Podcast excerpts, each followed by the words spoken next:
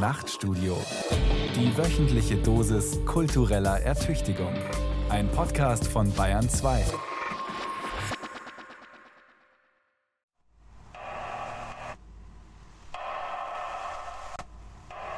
Enfin, si l'on si l'on peut se glisser tout entier dans le roman, Es ist doch so, dass man sich im Roman gehen lassen kann. Bei einem Stück aber, wie bei einem Gedicht, man ganz in der Sache aufgeht und der Autor unwichtig wird. la pièce de théâtre, au contraire, doit prendre ma place complètement. Sprache als Fummel. Ein Porträt Jean Genets zum 100. Geburtstag. Von Martin Zein. Genie ist einer der bedeutendsten des vorigen Jahrhunderts gewesen. Also da gibt es überhaupt gar keine Frage. Ich denke, da war er vielleicht ein Pionier, vielleicht aber auch in einem Kanon stehend eines Lavendel-Untergrunds, den unser eins gar nicht kennt. Durch die Entwicklung der Ereignisse in der sogenannten Dritten Welt ist es vielleicht heute doch nicht nur ein Stück über den Algerienaufstand, sondern auch ein Stück über alle Verdammten dieser Erde. Es wird, sagen wir mal, brisanter und auch anziehender und abstoßender, also Fleur de Mal. L'idée de meurtre, l'idée de meurtre évoque souvent l'idée de mer, évoque souvent l'idée de mer, de marin, de marin. Mit der Vorstellung von Mord verbindet sich oft der Gedanke an Meer und Matrosen. Meer und Matrosen erscheinen dann nicht mit der Schärfe eines Abbildes. Mord lässt vielmehr unsere Erregung in Wogen verebben. Le meurtre plutôt fait en nous l'émotion déferlée par vagues. Dass Häfen immer wieder Schauplätze von Verbrechen sind, bedarf keiner Erklärung. Aus zahlreichen Berichten aber erfahren wir, dass Mörder echte oder falsche Seeleute sind. Ja, bei den Falschen steht das Verbrechen in desto tieferer Beziehung zum Meer. Et s'il est faux, le crime, on a de plus étroit rapport avec la mer. Flirrende Sätze. Übervoll. Halb Lavendel, halb Bordellplüsch. Der Anfang von Kirill. Jener Roman, der 1955 Jean Genet in Deutschland bekannt machen sollte. Der aber wegen Unzüchtigkeit verboten wurde. In einem Land, das sich gerade sehr züchtig gab. Sieben Jahre später aber widersprach ein deutscher Staatsanwalt, nicht der Verteidiger. Nein, der Staatsanwalt als Vertreter der Anklage widersprach 1962 der Anklageschrift eines deutschen Gerichts und stellte fest, es handle sich bei Genet nicht um Pornografie, sondern um Literatur. Die Romane des Jean Genet, des Delinquenten, des Deserteurs, des mehrfach vorbestraften Kleinkriminellen, des bekennenden Homosexuellen durften in der Bundesrepublik nun gedruckt werden. Jeder Deutsche konnte jetzt lesen Der Mann, der sich als Matrose verkleidet, tut dies nicht nur aus Vorsicht. Seine Maske gehört zu jenem Ritual, das stets die Ausführung bewusster Verbrechen bestimmt. Wir können von ihr zuerst dies sagen. Sie hüllt den Verbrecher in Wolken ein. Sie reißt ihn los von der Kim, an der Meer und Himmel sich berühren. Das französische Original erschien 1947, wie andere Bücher Genets auch, ohne Verlagsangabe, mit falschem Erscheinungsort und auf Kosten eines Freundes. Mit solchen fadenscheinigen Schutzbehauptungen kam sonst nur Pornografie auf den Markt, um der Verfolgung durch die Justiz zu entgehen. Offen homosexuelle, insbesondere offen pornografisch homosexuelle Bücher, da mochten sie noch so gut geschrieben sein, waren Konterbande. Obwohl schon die französischen Revolutionäre 1791 Homosexualität straffrei gestellt hatten und damit fast 200 Jahre vor den Studenten erkannt hatten, das Private ist politisch. Also ist Sex politisch, besonders solcher. Norbert sah die Hinterbacken des Matrosen. Sie waren klein und hart, rund und trocken, mit einem dicken Flaum bedeckt. Und schon begann das Glied sein Werk. Seinen Muskeln war die Biegung zu einer sanften Kurve ungewohnt. Norbert lastete schwer auf ihm. Ruhig drang er ein, bis zur Wurzel des Gliedes so dass sein Bauch Querelles Hintern berührte. Querelle ist ein Roman voll von gleichgeschlechtlichem Begehren, mit einem mordenden Matrosen, einem aufreizend männlichen Polizisten und einem schmachtenden Offizier. Und so fängt er auch an. Schwül, aufgeladen, ja überladen. Dann aber nimmt der Text eine überraschende Wendung, wie so oft im Verlauf des Romans. Der eben noch so lyrische Erzähler wechselt den Ton. Plötzlich steht er über der Szene, reflektiert nüchtern das eben Gesagte. Wir werden von der tödlichen Erscheinung des Matrosens sprechen. Wir haben Verführungsszenen beigewohnt. In dem sehr langen Satz, der mit den Worten beginnt, sie hüllt den Verbrecher in Wolken ein, haben wir uns einer wohlfeilen Poesie des Wortes überlassen. Jeder dieser Sätze war nur ein Argument für die Neigungen des Verfassers. Wir wollen also unter dem Zeichen einer sehr seltsamen inneren Bewegung das Drama, das sich hier abspielen wird, zeigen. Auch wollen wir noch bemerken, dass es sich an die Invertierten wendet. Der Vorstellung von Meer und Mord schließt sich natürlicherweise die Vorstellung von Liebe oder Lust, und zwar widernatürlicher Liebe an. Der Autor betrachtet den Autor, erläutert ihn, setzt ihn herab. Den hohen Ton der allerersten Zeilen, jene Maske, die den Verbrecher in Wolken hüllt, tut er ab als wohlfeile Poesie. Hier begegnet uns der Komödiant, wie Jean-Paul Sartre Genet genannt hat, ein Narr am Hofe, der in Wahrheit natürlich der einzig Aufrichtige ist. Sprache, so erhaben sie sich gibt, dient Genet nur als Verkleidung. Sprache ist eine Imitation, ein Fummel, etwas, das man überwirft, damit posiert, womit Aufsehen erregt wird. In einer Gesellschaft, die Homosexualität zwar legalisiert hat, aber nicht akzeptiert, die sie als krank, als widernatürlich denunziert, in so einer Gesellschaft gibt es keine Sprache für das eigene Begehren, für das eigene Lieben. Außer eine Sprache, die sich permanent umzieht, entkleidet, verkleidet. Und deswegen ist das Geschriebene nicht gleichzusetzen mit der Person. Genet ist ein Autor, kein Autobiograf. Er spielt mit uns, verfremdet sich, erfindet sich. Genier ist ein Autophantasmagraph, ein Autobiograph des Phantasmas. Einfacher ausgedrückt, eine literarische Tunte. Als Homosexueller kenne einen die Gesellschaft nur an, wenn man exzellent sei, schrieb der Schriftsteller Hubert Fichte. Exzellent sein heißt, trotz Ausgeschlossensein, als Einzelner aufgenommen zu werden. Der Fürsorgezögling, Kleinkriminelle und homosexuelle Genet spürte das. Er schrieb, ja inszenierte Literatur, eine tundenhafte, und veränderte, vielleicht revolutionierte er so unsere Vorstellung von Literatur. Und etwas von etwas anderem auch. Der Vorstellung von Meer und Mord schließt sich natürlicherweise die Vorstellung von Liebe oder Lust, und zwar widernatürlicher Liebe an natürlicherweise die Vorstellung von widernatürlicher Liebe. Natürlich widernatürlich. Ein Paradoxon, das nur vordergründig eine allgemeine Vorstellung bedient. Denn wer mag jetzt noch daran glauben, dass es natürlicherweise eine widernatürliche Liebe ist? Oder ist es widernatürlich, diese natürliche Liebe als widernatürlich zu denunzieren? Die Figuren sind allesamt keine Päderasten, wie es im Roman heißt, und doch ficken sie Männer. Dem Erzähler Jean Genet schenkt man besser keinen Glauben. Er war ein Lügner, einer der besten, die die Literatur je kannte. Dass mein Leben Legende sein muss und dass seine Lektüre irgendeine neue Erregung, die ich Poesie nenne, entstehen lässt.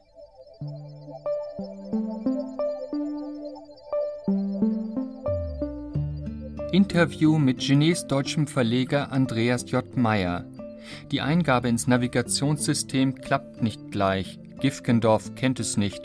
Erst als ich den Nachbarort Warsdorf eintippe, bekomme ich die Route ausgerechnet. Es geht über Dörfer, schließlich erreiche ich Gifkendorf. Wenige Häuser, keine Straßennamen, sondern Nummern für jedes Grundstück. Das Navi führt mich falsch. Ich nehme auf gut Glück die nächste Straße und sehe an einem niedersächsischen Langhaus das Schild Merlin Verlag und Galerie. Der 82-jährige Andreas Meyer führt mich durch ehemalige Ställe, vorbei an Regalen mit Stapeln von Büchern in die Küche mit einer großen Herdstelle und einer Eckbank. Man muss ja sagen, Genet war damals noch nicht in Frankreich oder sonst wie etabliert. Kein Mensch hätte je für möglich gehalten, dass er mal einen Nationalpreis bekommt, sondern er war persona non grata. Und die Journalisten, die sich darum kümmerten und so, die gingen natürlich auf alles ein, was an Geschichten über Genet herumgeisterte. Auch nach mehr als 50 Jahren ist Meyer hörbar stolz auf seinen Coup. Nach einer Lehre im Bühnenverlag Kronos gründete er 1957 den Merlin Verlag. Auf Genet machte ihn ein Freund aufmerksam. Denn Jean Genet hatte keinen Verlag in Deutschland, obwohl sich Rowold früh schon die Übersetzungsrechte für zwei Romane gesichert hatte. Querelle wurde übersetzt, gedruckt und kurzzeitig ausgeliefert. Doch dann prüfte die Bundesstelle für jugendgefährdende Schriften den Roman und untersagte seine Verbreitung. Heinrich Maria Ledig-Rowold schloss einen Vergleich mit der Staatsanwaltschaft, bezahlte 1000 Mark Strafe und stampfte die nicht ausgelieferten Exemplare ein. Von einer Gefährdung der Sitten konnte übrigens nicht die Rede sein. Das Buch war in einer kleinen nummerierten Auflage von 1500 Exemplaren erschienen und nur auf Bestellung erhältlich. Trotzdem fiel es auf. So hat die Schwulenzeitschrift Der Kreis, die in der Schweiz erschien, wo seit 1942 Homosexualität nicht mehr unter Strafe stand, sofort auf die Neuerscheinung hingewiesen. Zweifellos kann es auch als Pornografie gesehen werden. Viele Homosexuelle werden es mit Erektionen lesen. Der Text aber beweist zur Genüge die urwüchsige Sprachkraft Genets, die Fähigkeit zu dichterischer Fantasie, eine Fertigkeit der Sprachbehandlung, der Kompositionstechnik, eine Fruchtbarkeit an Bildern, die zwar so ziemlich allen geheiligten Regeln der Akademie zuwiderläuft, in der kontemporären Literatur Frankreichs und nicht nur in dieser, aber schlechthin einmalig ist. In der Bundesrepublik waren solche Stimmen nicht zu hören. Hier konnte bis 1968 Sex unter Männern mit Zuchthaus bestraft werden. 100.000 Ermittlungsverfahren endeten mit 45.000 Verurteilungen während zweier Jahrzehnte. Abseits solch staatlicher Diskriminierung dürften zwei Ereignisse das Interesse an Genet gedämpft haben. In Frankreich wurde Genet 1956 wegen anzüglicher Illustrationen Matrosen beim Analverkehr mit erigiertem Penis mit was denn sonst, muss man fragen, denn davon erzählen ja die Bücher, zu acht Monaten Gefängnis auf Bewährung verurteilt. Dabei stammen die Bilder gar nicht von ihm, sondern vom Maler Leonor Fini und vom Schriftstellerkollegen Jean Cocteau. Außerdem hatte Genet 1957 in London die Welturaufführung seines Stückes Die Zofen fast torpediert, indem er öffentlich den jungen Regisseur Peter Zadek der Unseriösität bezichtigte. Um so einen Autor rissen sich die etablierten Verlage nicht. Ein Glücksfall für den jungen und vor allem mutigen Merlin Verlag. Und dann war es umso besser, dass ich so schnell Erfolg hatte damit. Obwohl es anfangs natürlich große Unverständnis gab, auch von den wichtigsten deutschen Theaterleuten. Aber es kam dann einer in Bonn, Kontrakreis, das war ein Privattheater, und Hoffmann rief sofort an, äh, nachdem er das gelesen hatte. Also das ist ja fantastisch, äh, wie kann ich diesen Mann kennenlernen und so weiter, das möchte ich haben. Während er in Frankreich wegen seiner Kritik an der Kolonialherrschaft kaum gespielt wird, wächst in Deutschland das Interesse an Genet. Unter dem Titel Die Dienstmädchen werden die Zofen 1957, also im selben Jahr wie die Bonner Inszenierung, noch einmal aufgeführt. Renommierte Häuser bewerben sich nun um die Rechte für die deutsche Erstaufführung. Das Staatstheater Darmstadt zeigt Die Neger, das Berliner Schlossparktheater Der Balkon und die Welturaufführung von Die Wende. Ich hatte ja mit den Theaterstücken angefangen, konnte auch gar nicht anders, weil ich einen Bühnenverlag gegründet hatte, mangels Geld. Das funktionierte sehr gut.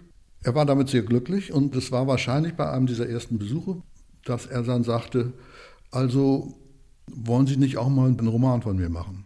Meyer wollte. 1960 erschien Notre-Dame de Fleur bei Merlin. Nicht, wie der Titel vermuten lässt, ein geistliches Werk. Genet erzählt darin die Geschichte der Tunte Divine und des Zuhälters Mignon. Und er macht aus dieser falschen Frau eine echte Erweckungsgeschichte. Eine Mythologie der Tunte nannte Jean Cocteau Notre-Dame de Fleur, nachdem Genet in seine Wohnung geplatzt war und sofort eine Dreiviertelstunde daraus vorgelesen hatte. Mehrmals war er Divine beim Ankleben ihrer Perücke behilflich, Er tat dies mit geschickten und, wenn man so sagen kann, natürlichen Bewegungen. Er hatte gelernt, eine auf diese Weise zurechtgemachte Divine zu lieben. Er nahm alle Ungeheuerlichkeiten, aus denen sie zusammengesetzt war, in sich auf. Er ließ sie an sich vorüberziehen. Die zu weiße und trockene Haut, ihre Magerkeit, die ausgehöhlten Augen, die gepuderten Falten, die geklebten Haare, die Goldzähne. Der Genuss stellte sich ein. Und er wurde zum Gefangenen. Notre-Dame de Fleur tritt viel dezenter auf als Querelle.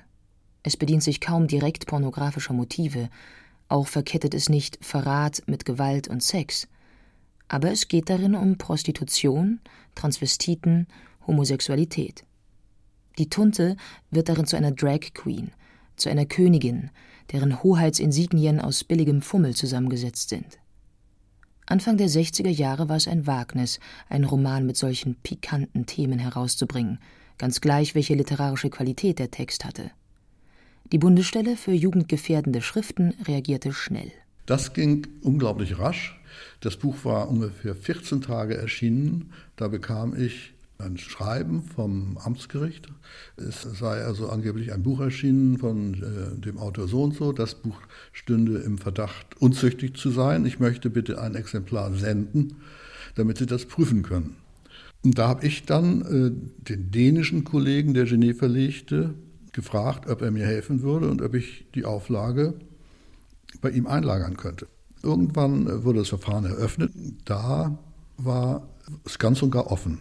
Der Vorsitzende, das weiß ich auch noch, hieß Knieschke und dann wurde also das jetzt durchgehechelt mit den anstößigen Stellen angeblich und es wurden Gutachter geladen. Sieburg war vor der FAZ und war für Frankreich zuständig. Erst hat er das abgelehnt, weil er sagt, solche Bücher, das würde er nicht machen. Und dann wurde Willi Haas, der bei der Welt war, und der hat äh, das sofort gemacht und hat aber nicht gemerkt, dass das Homosexuelle waren, sondern der hat die Wien für eine Frau gehalten. Und äh, das war natürlich irgendwie nicht brauchbar, das Gutachten. Und das hat Sieburg äh, gehört und da war natürlich nichts Eiligeres zu tun, als zu sagen, ach, schicken Sie doch nochmal, ich will das Gutachten doch machen. Und hat es dann an sich so, äh, ja, literarische Qualitäten sind nicht abzusprechen, so ungefähr, nicht? Im Grunde genommen gut, aber nicht so wirklich ganz gut. Auch Hans Giese, ein renommierter Sexualwissenschaftler, gab ein Gutachten ab. Auf die wiederholte Frage des Richters hin, ob er dieses Buch seiner 17-jährigen Tochter geben würde, antwortete Giese laut einem Artikel in der Welt Man darf nicht vergessen, dass solche in Frage stehenden Reize heute nicht allein von Büchern ausgehen. Die Reizbereitschaft ist heute im Zuge einer zunehmenden Neutralisierung der Geschlechter außerordentlich groß. Es ist nicht von ungefähr, dass heute über 10 Millionen Personen Kunden von Versandhäusern sind, die hygienische Artikel vertreiben. Zur Erklärung. 1962 heißt der erste deutsche Sexshop noch Fachgeschäft für Ehehygiene. Nach diesem Gutachten, genauer nach diesem verbalen Eiertanz, glaubte Meyer nicht mehr so recht an einen Freispruch. Doch es kam anders. Unmittelbar nach der Pause kam dann der Generalstaatsanwalt Buchholz und sagte, ich möchte die Sache selbst übernehmen. Dazu referiert und irgendwann hat dann Buchholz plädiert auf Freispruch. Das war natürlich dann eine Sensation und es war eine Sensation äh, schlechthin, weil das ein Literaturprozess war, nach dem Krieg der erste wirklich bedeutende Literaturprozess. Und äh, da gab es zum ersten Mal eine Titelseite in der Bildzeitung. Nicht nur die Bild griff den Prozess auf. Fast alle Rundfunkanstalten und Zeitungen berichteten ausführlich, wenn auch mit der verbalen Zuckerzange. Von Invertierten und Hygiene war die Rede nicht von Schwulen und Sex. Die Zeit gab sich modernistisch aufgeklärt, ließ Genet in Abendkleid auftreten, gezeichnet von Horst Jansen und zitierte sogar aus dem anstößigen Werk. Allerdings sicherheitshalber auf Französisch, obwohl das Buch ja nun auf Deutsch vertrieben werden durfte. Doch von solchen Berührungsängsten abgesehen, alle Kommentatoren betonten, dieser Prozess stelle einen Wendepunkt in der Rechtsprechung dar. Von nun an war die Freiheit der Kunst nicht mehr nur ein Lippenbekenntnis, sondern ein Grundrecht. aber eines, das einzufordern immer noch nicht selbstverständlich war. Bis der Rowold Verlag den ja schon übersetzt vorliegenden Roman Querelle wieder herausbringt, vergehen ganze drei Jahre. Mit dem Urteil zu Notre Dame de Fleur erzielte Meyer allerdings nicht nur einen Sieg für die Kunstfreiheit. Genies Literatur arbeitete einem gesellschaftlichen Wandel zu. Bald brauchte es das Codewort invertierte nicht mehr. Keine Nebensächlichkeit. Der italienische Theoretiker Antonio Gramsci spricht davon, dass Ideen sich erst durchsetzten, wenn sie eine kulturelle Hegemonie erreichen, wenn sie sich in der Gesellschaft verankern lassen.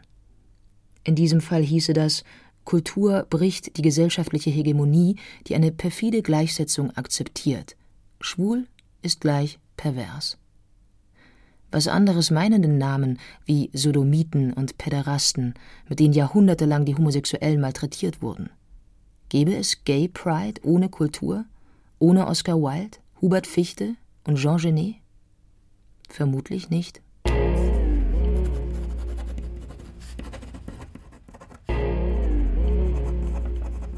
Besuch im Zeitungsarchiv. Die Mappe mit Jean Genet kommt schnell. Ich muss auch nicht sagen, wie er geschrieben wird. Sie ist offenkundig wenig benutzt worden. Keine Schmutzränder, keine Risse. Dann sofort großes Erstaunen. Der erste Artikel aus dem Jahr 1947 stammt von François Bondy, Vater des Regisseurs Luc Bondy, und ist ein Bericht der Pariser Uraufführung von Le Bon, die Zofen im Tagesspiegel. Auch andere deutsche Zeitungen berichteten, durchaus kenntnisreich, angereichert mit Zitaten aus den Werken Genets. 1950 widmet der Spiegel ihm anderthalb Seiten. Auch wenn damals noch kein Buch in Übersetzung vorlag, Genet war in Deutschland kein Unbekannter. Allerdings wurde sein Name anfangs oft falsch geschrieben mit einem Zirkumflex auf dem zweiten E, ein Fehler, der allerdings auch dem französischen Setzer auf dem Einband von Pont funèbre unterlief. Nicht nur die Namensschreibweise war unklar. Obwohl drei seiner Romane als autobiografisch bezeichnet werden, gibt es erhebliche, nennen wir sie vorerst Unschärfen in Genets Lebensgeschichte. Erst nach seinem Tod 1986 erscheinen einige Biografien, die zeigen, wo und wann Genet stilisiert, eingegriffen und verfälscht hat. Jean Genet wird am 19. Dezember 1910 in Paris geboren, womit er in seiner Schulzeit angeben wird. Doch kennt Genet Paris nur aus der Wiegenperspektive. Seine Mutter übergibt den unehelich geborenen Sohn mit sieben Monaten der staatlichen Fürsorge, ein Schicksal, das er mit zehntausenden Kindern teilt. Nach nur zwei Tagen wird er einer Pflegefamilie in der Kleinstadt Aligny-en-Morvan übergeben, da die Behörde davon ausgeht, dass die Kinder in einer Familie besser aufwachsen würden. Nun lebt er 13 Jahre bei den Reniers, die vom Staat für das Aufziehen bezahlt werden. Anders als viele Pflegefamilien nutzen sie den kleinen Jean nicht als billige Arbeitskraft und sie scheinen ihn auch sonst gut behandelt zu haben.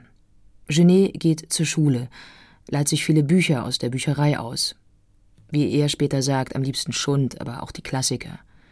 Er wird der beste Schüler und er macht sogar seinen Abschluss, eine Ausnahme unter den Fürsorgezöglingen.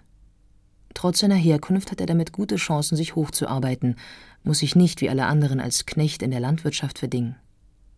13-jährig beginnt er eine Lehre als Drucker, tritt sie an und bricht sie auch gleich ab. Läuft weg, wird aufgegriffen, klaut, haut wieder ab, wird wegen Landstreicherei verurteilt, kommt in das Besserungsheim Metre und ist glücklich. Davon erzählt er im Roman Wunder der Rose. In Metre betete man genau achtmal am Tage.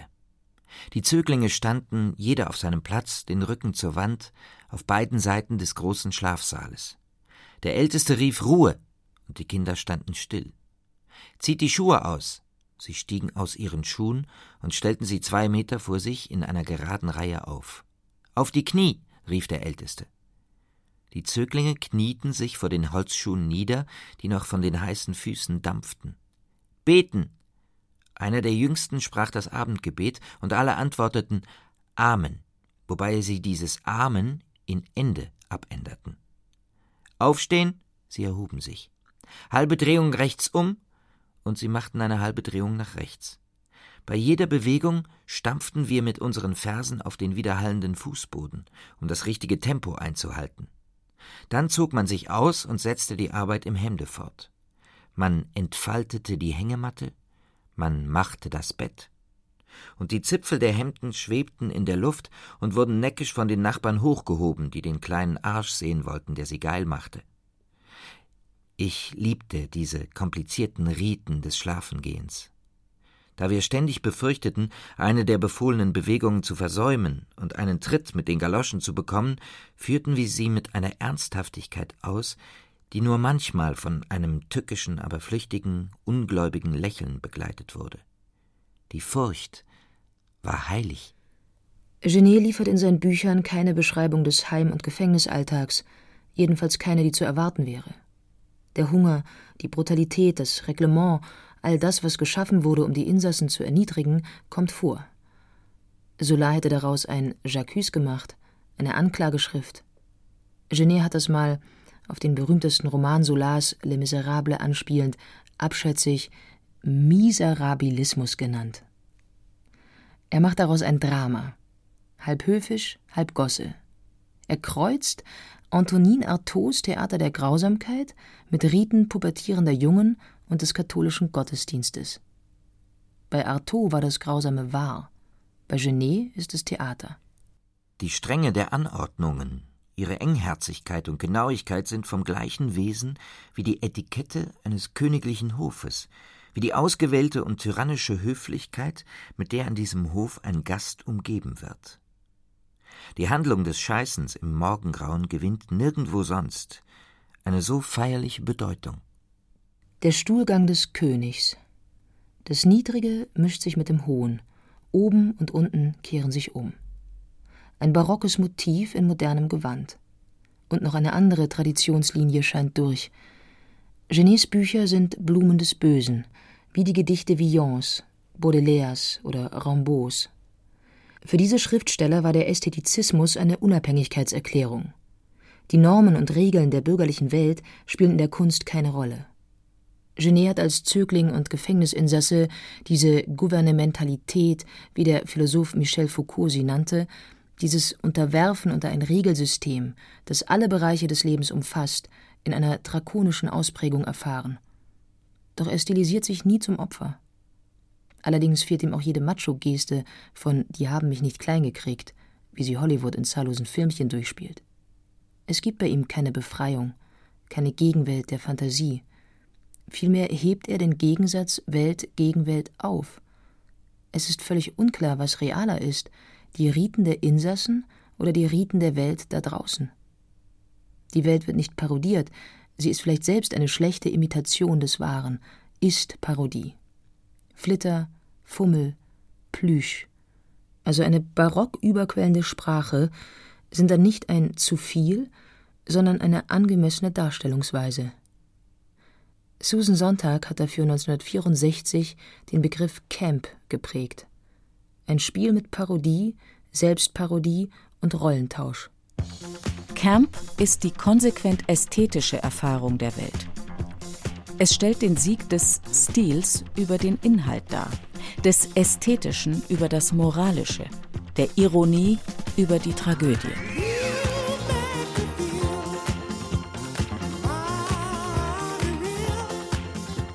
Diese schwule Camp-Ästhetik fasziniert bis heute Schriftsteller wie etwa Thomas Meinecke. Ich bin ja jemand, der sehr geprägt ist von schwuler Ästhetik in allen Künsten eigentlich, Musik, bildende Kunst, Literatur. Ein großer Fan immer gewesen von schwulen Lesweisen von Kultur, Querlesen von Kultur, Camp und so weiter.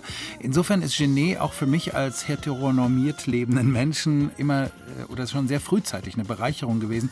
Ich habe den schon als Jugendlicher gelesen.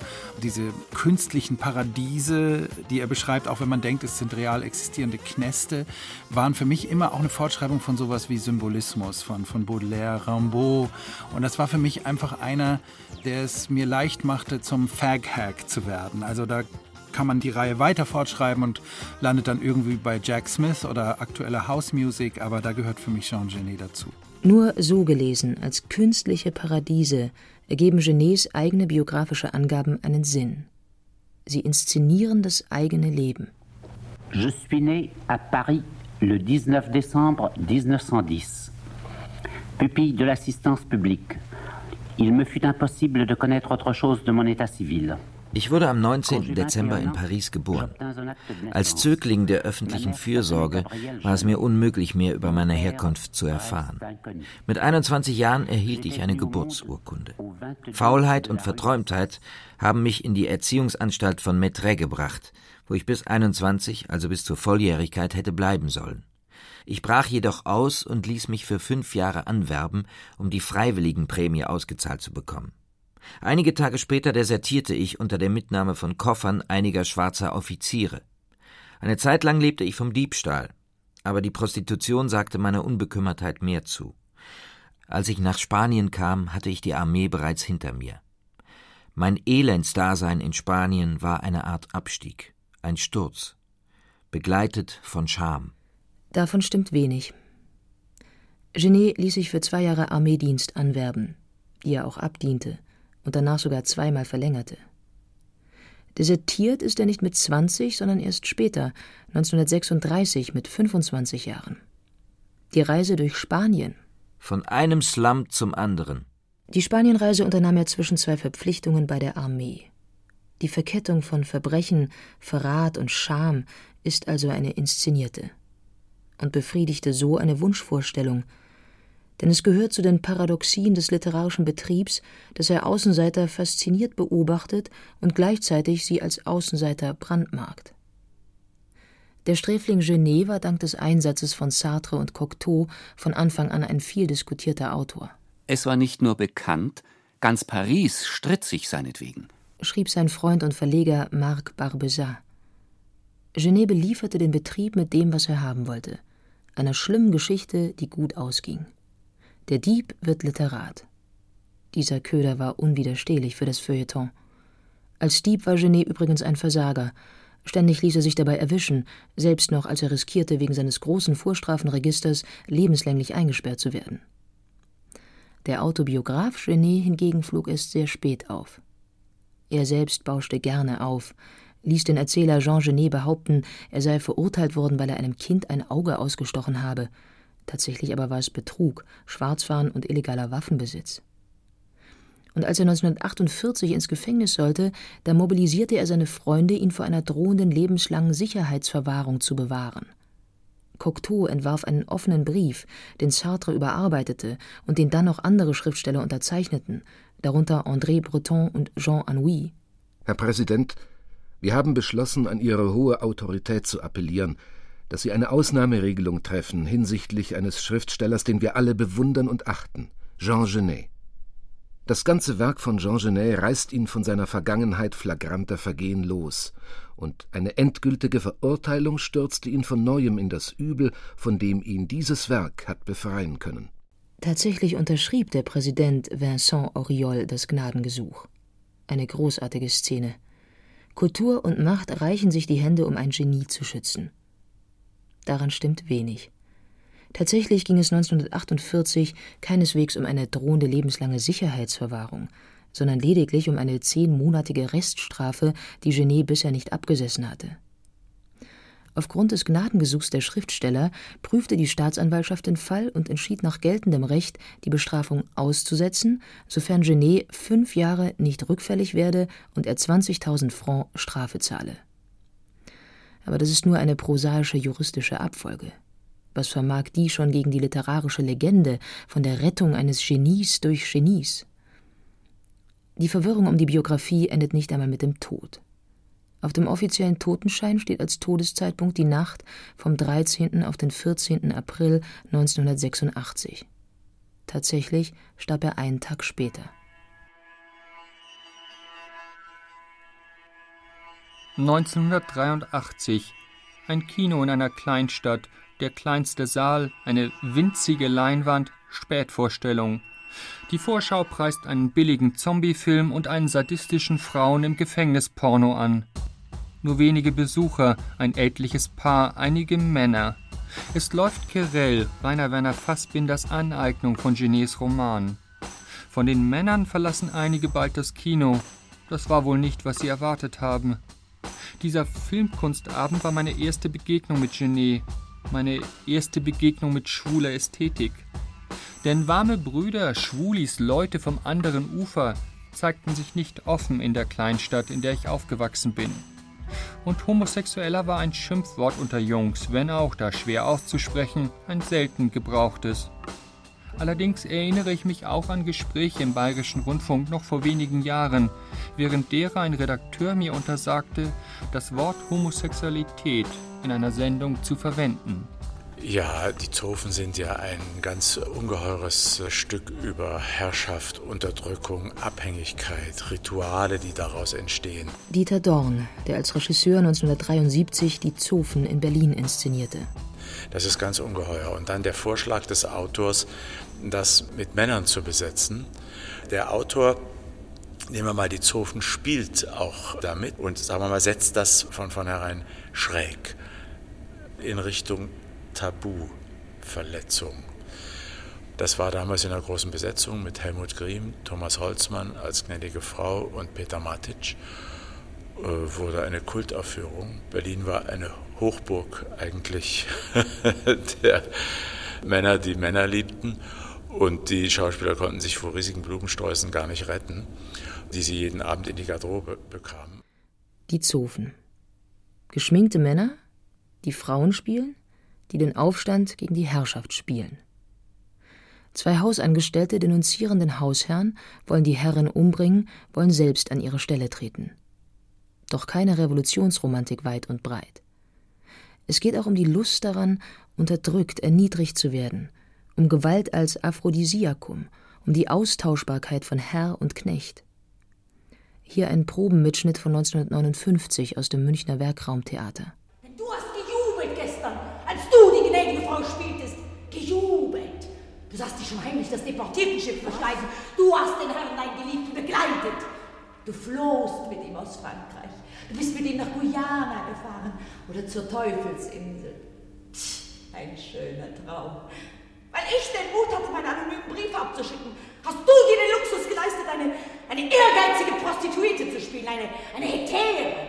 Du warst glücklich, dich opfern zu können und das Kreuz des Häschers zu tragen, ihn zu stützen und ihm das Gesicht abzuwischen und dich den Wächtern hinzugeben. Und für ihn, deinen Geliebten, eine Vergünstigung herauszuschlagen. Wolltest du ihn etwa nicht begleiten vorhin bei unserer Zeremonie? Zeremonie ist ein Schlüsselwort. Etwas läuft ab, bestimmt die Menschen, aber die Menschen bestimmen es auch. Daher rührt auch Genets Bewunderung für das chinesische Theater und dessen dezidierten Antirealismus, wie er 1959 auf Deutsch in einem Interview für den Bayerischen Rundfunk bekennt. Mir gefällt der chinesische Theaterstil besser als der westliche. Bei unserem Theater stört mich, dass es die Realität reproduziert. Es gibt gewissermaßen eine pleonastische Wiederholung der wirklichen Welt. Eine Emotion wird auf unseren Bühnen nicht in eine Zeichensprache übersetzen, sondern kopiert. Zum Beispiel zeigen will, dass ein Mensch Kummer hat, so zeige man das einfach durchweinen. Ich persönlich zoge es vor, wenn der Schauspieler durch eine kleine Bewegung seiner Finger den ganzen Kummer offenbaren könnte. Daher sind die Zofen keine Sozialstudie, eher geht es einem darin wie in einem Spiegelkabinett, kaum dass sich ein Weg auftut, ist da eine Wand. Dieter Dorn. Sie kommen sich oft als Regisseur so vor, als würden Sie mit diesen Luftblasen, die man so äh, Seifenblasen inszenieren. Man möchte die Seifenblase nach da kriegen oder nach da und dann fasst man an und bitsch, ist sie gar nicht mehr da. Seifenblasen, die wie Granaten explodieren. Stücke wie süße Säuren. Skandal als Norm. Jean Genets Drama Die Wende empörte die Kolonialmacht Frankreich, da es als Kritik am Algerienkrieg verstanden wurde. Frankreich stand nicht allein. Homophobe und Frömmler empörten sich weltweit, wenn Genet inszeniert wurde. Und was haben sie erreicht? In den USA und in Deutschland war Genet in den 60er Jahren ein vielgespielter Autor. Manche Inszenierung konnte allerdings bis in die 70er Jahre hinein nur unter Polizeischutz stattfinden. Etwa als 1976 Ernst Wendt an den Münchner Kammerspielen Der Balkon aufführt. Eine Allegorie auf den spanischen Bürgerkrieg, die in einem Bordell spielt, wo ein falscher Bischof, der den Fummel nur für Sexspielchen trägt, zu einem echten Bischof wird. dann habe ich indirekt ja als Beteiligter an den Kammerspielen diesen Skandal, als der Wendt inszeniert hat. Da war es so, dass das aber eher der Vorwurf der Blasphemie war. Ich habe keine Ahnung, was da wirklich blasphemisch gewesen sein soll. Da wurde ein Kreuz über die Bühne getragen und da waren Knochen drin. Ich habe immer gedacht, es ist einer dieser vielen Symbole und nicht mehr als eines der sieben Millionen Kreuze, die hier in Bayern überall hängen. Und dann kam die Polizei und äh, dann waren die wütenden Verteidiger der Religion zwar gar nicht so gemeint, sondern es war auch wieder dieser hinterhältige Genet mit seinem theatralischen Fest. In den 80er Jahren dann wagten sich noch einmal die Großen der Zunft an Genet. Luc Bondy, Patrice Chéreau inszenierten ihn, Peter Stein übersetzte Genets Stück Neger neu und um vieles besser als die erste Übersetzung aus den 60er Jahren. Und Rainer Werner Fassbender verfilmt Querelle. Eine Studioproduktion. Sehr künstlich, sehr elegisch, sehr rituell, sehr Genet. Der Roman ist nicht über einen Originalschauplatz geschrieben, sondern Brest ist seine Erfindung von Genet. Es ist zwar eine Stadt, die es gibt, aber der Ort ist absolut eine Erfindung von Genet.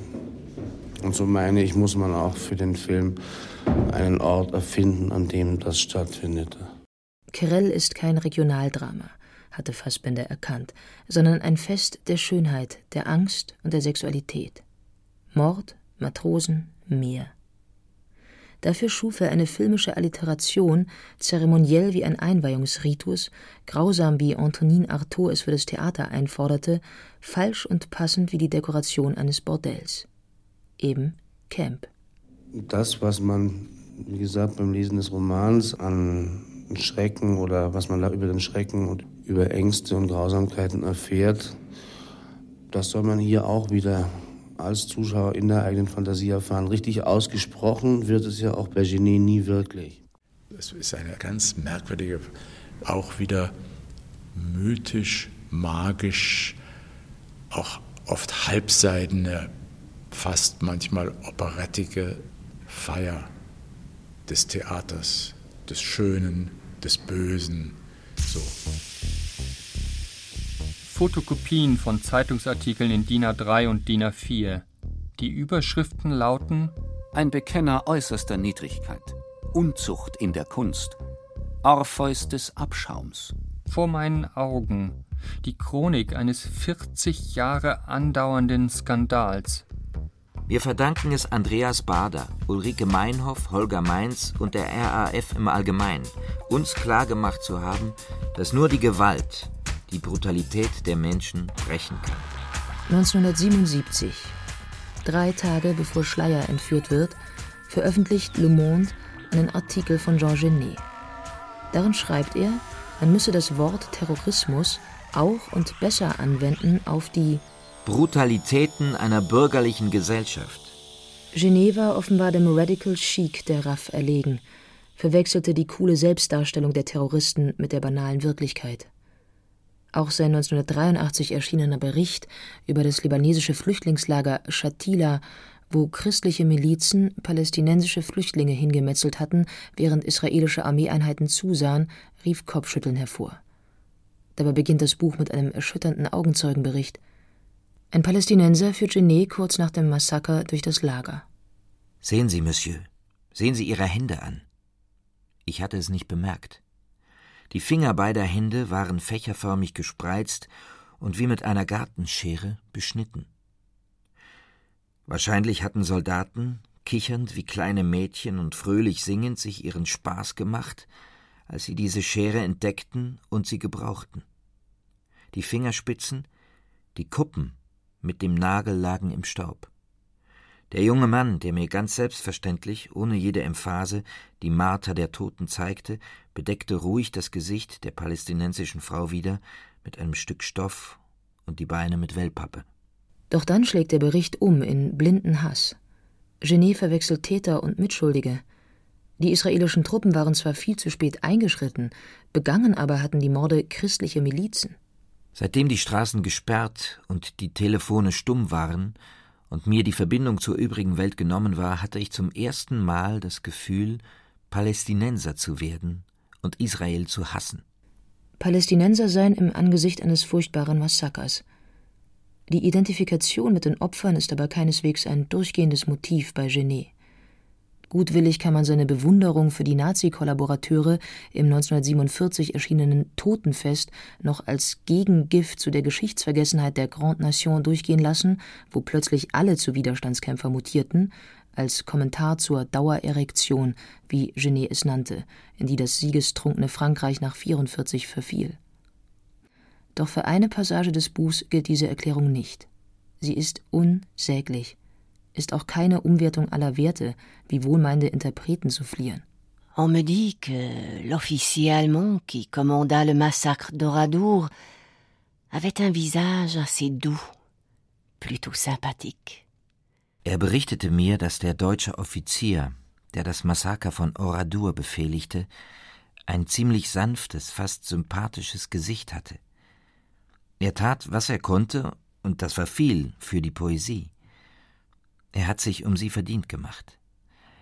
Ich liebe und respektiere diesen Offizier. J'aime et respecte cet officier. Ich liebe und respektiere diesen Offizier. Die Waffen-SS ermordete am 10. Juni 1944 642 Bewohner Oradurs, darunter 207 Kinder.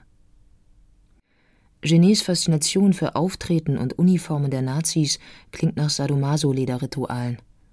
Susan Sonntag stellt in einem Aufsatz über Hitlers Liebling Leni Riefenstahl fest, dass gerade Nazi-Uniformen für absolute Macht stehen. Sexspielchen aber sollten nicht mit der Wirklichkeit verwechselt werden. Kein Lavendel sollte über Massaker vergossen werden. Nicht nur deswegen ist das Totenfest Genets schlechtestes Buch. Es laboriert an einer verquasten Konstruktion – Ständig wechselt der Erzähler die Identität, wie hier, wo sich der Erzähler in den deutschen Panzerschützen Erik verwandelt. Trunken von der ein wenig wirren Vision dieses großen schwarzen Jungen hinter den Fenstern des Cafés am Boulevard de la Villette, vergrub ich mich in seine Vergangenheit. Zunächst behutsam, zögernd, den Weg suchend, bis zufällig eines seiner Schuheisen gegen den Rinnstein schlug. Meine Wade zitterte, mein ganzer Körper erbebte. Ich hob den Kopf und nahm die Hände aus den Taschen. Ich trug deutsche Stiefel.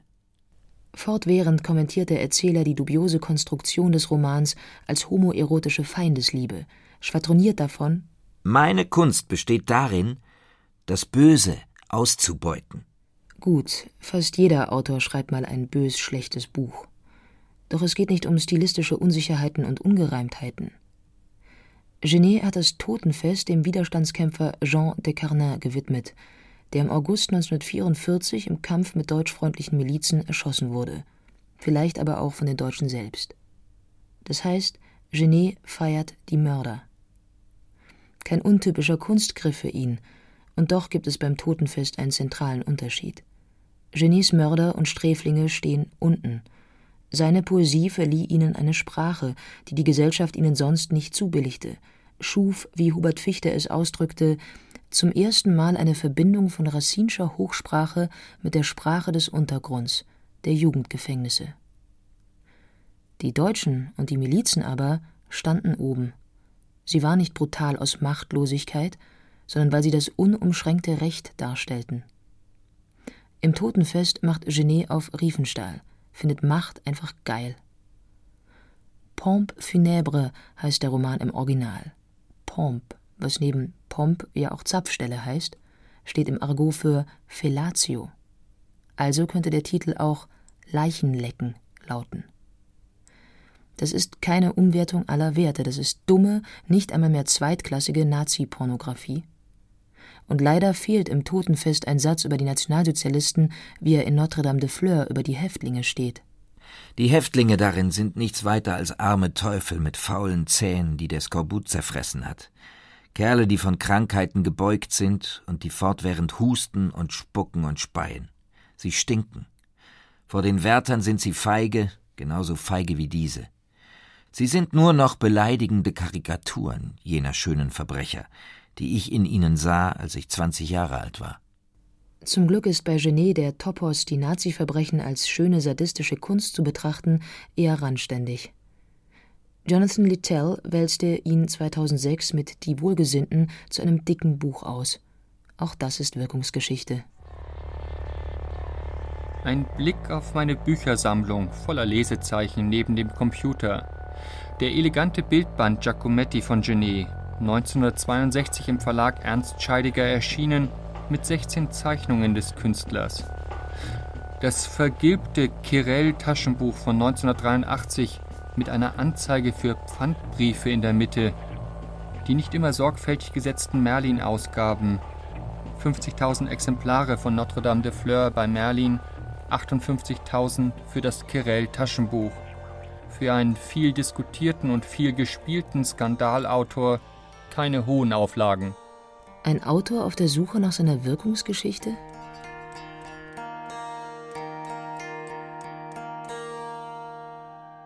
Gus Van Sands Stricherfilm My Own Private Idaho wirkt wie eine Verfilmung nach Motiven von Genet.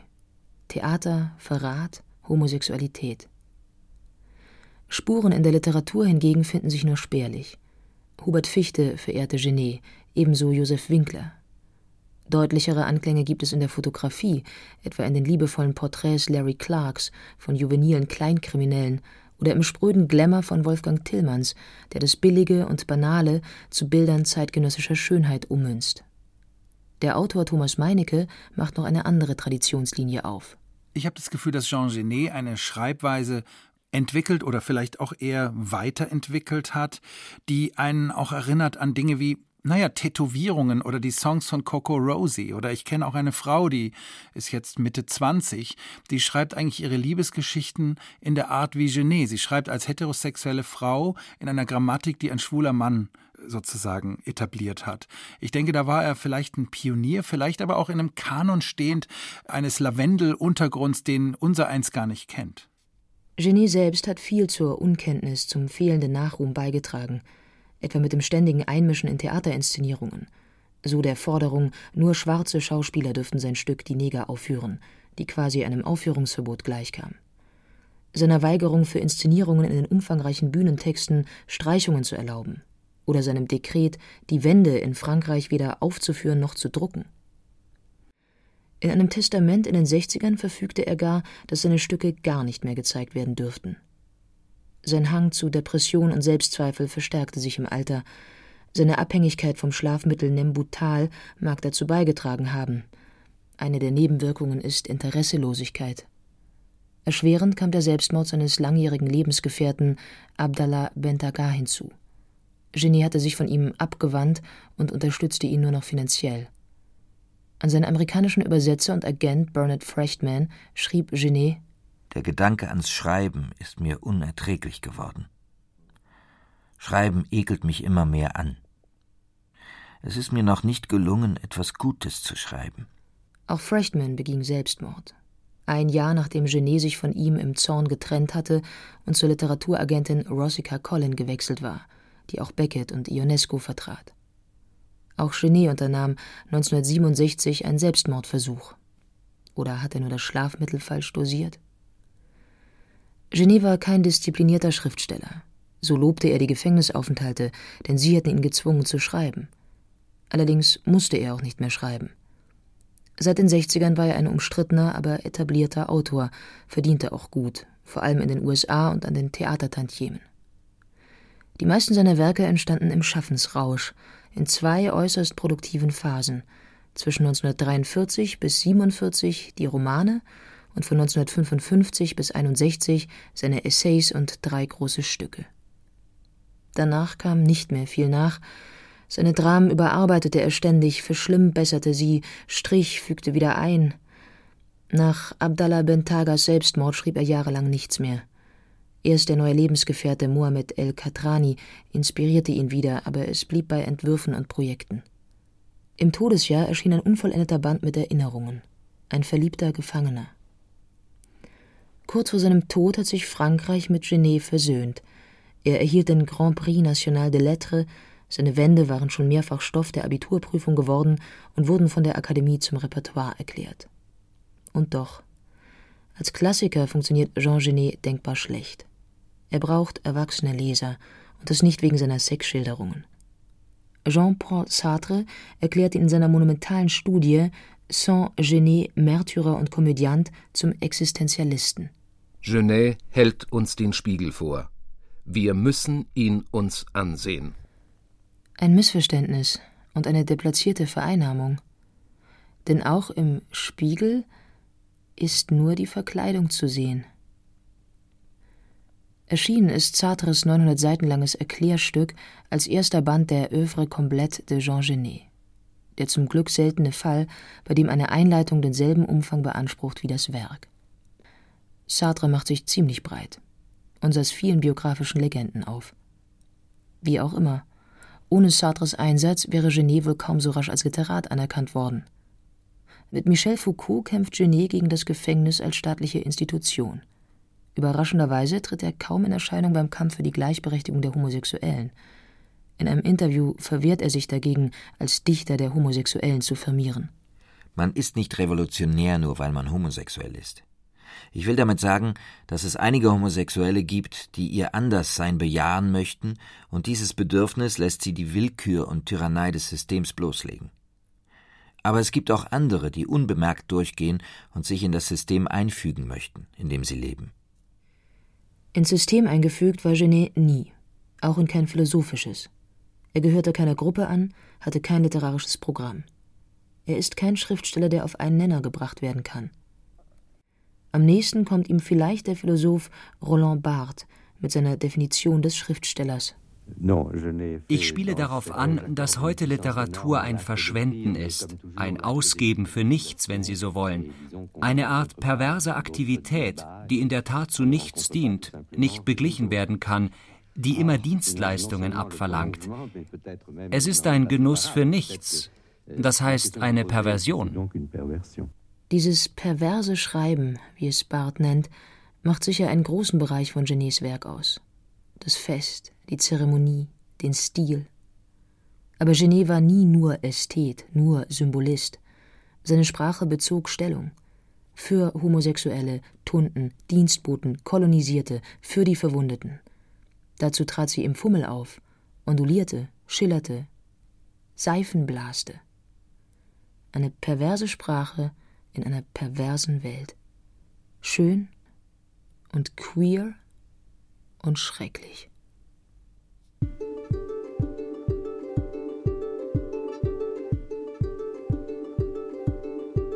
Sprache als Fummel. Ein Porträt Jean Genets zum 100. Geburtstag von Martin Zein. Es sprachen Katja Bürkle, Stefan Merki, Katja Schild und viele andere.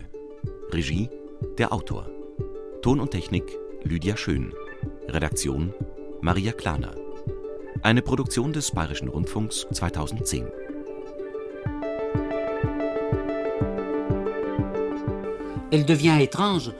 Das Leben wird seltsam, weil ich es geschrieben habe.